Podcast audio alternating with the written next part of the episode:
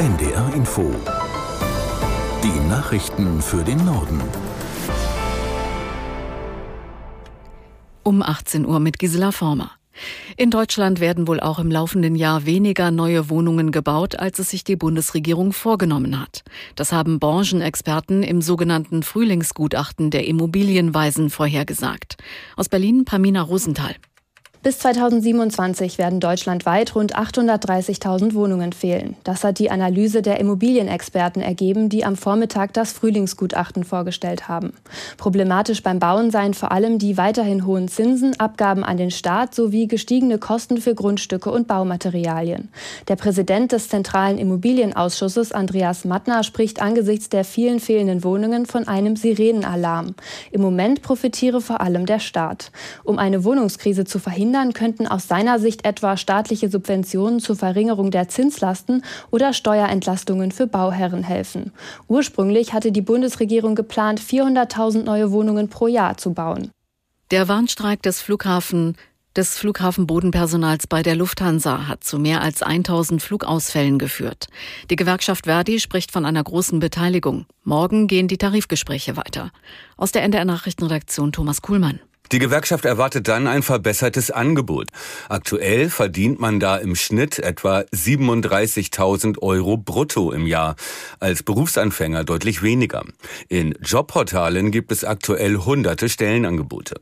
Lufthansa hat die vom Streik betroffenen Passagiere um Verständnis gebeten und nennt den Warnstreik überzogen. Verdi fordert 12,5 Prozent mehr, Laufzeit ein Jahr. Lufthansa bietet 10 Prozent, aber über zwei Jahre und die erste Erhöhung soll erst im Dezember kommen. Wirtschaftlich steht Deutschlands größte Airline aktuell ziemlich gut da. Erwartet werden 2,7 Milliarden Euro Gewinn.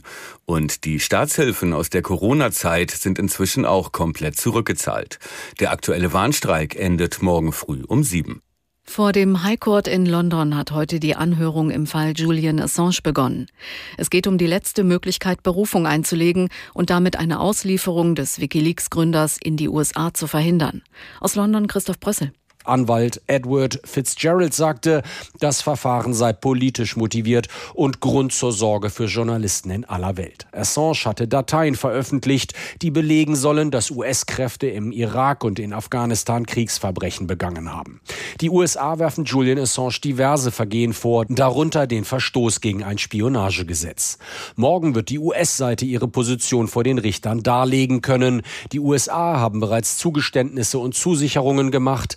Stella Assange betonte jedoch in der vergangenen Woche, dass diese Zusicherungen wertlos seien. Außerdem haben die USA deutlich gemacht, dass sie bereit wären, Assange nach seiner Verurteilung nach Australien abzuschieben.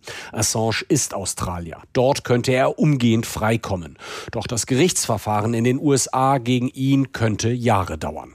Polnische Bauern haben wieder gegen ukrainische Getreidebilligimporte protestiert. An einem Grenzübergang öffneten die Landwirte Güterwaggons mit Mais. Die ukrainische Eisenbahn bestätigte den Vorfall. Die zwei geöffneten Getreidewaggons seien für Deutschland bestimmt gewesen. Der ukrainische Präsident Zelensky hatte die Bauern in seiner täglichen Videobotschaft kritisiert. Er sprach von einer Erosion der Solidarität. An der Front wirkten diese Nachrichten wie Hohn. In Polen gibt es landesweit Proteste von Bauern. Sie richten sich gegen die Einfuhr günstiger Agrarprodukte aus der Ukraine, aber auch gegen die Landwirtschaftspolitik der EU. Fußball-Weltmeister Andreas Brehme ist tot. Der gebürtige Hamburger starb im Alter von 63 Jahren an einem Herzstillstand. Aus der NDR Sportredaktion Claudia Hogestrat. In Erinnerung bleibt er auch wegen dieses einen besonderen Tores. Der Elfmeter kurz vor Schluss im WM-Finale 1990 gegen Argentinien. Sein Karrierehöhepunkt. Begonnen hatte alles in Hamburg-Barmbek. Über Saarbrücken kam Andreas Brehme dann zum ersten FC Kaiserslautern. Sein Durchbruch. Danach folgte eine Verpflichtung bei Bayern München. Zusammen mit seinem Freund Lothar Matthäus wechselte er später zu Inter Mailand. Brehme galt als versierter und vielseitiger Fußballer. Zweimal wurde er deutscher Meister. Einmal mit den Bayern und zum Ende seiner Karriere mit dem damaligen Aufsteiger Kaiserslautern. Das waren die Nachrichten.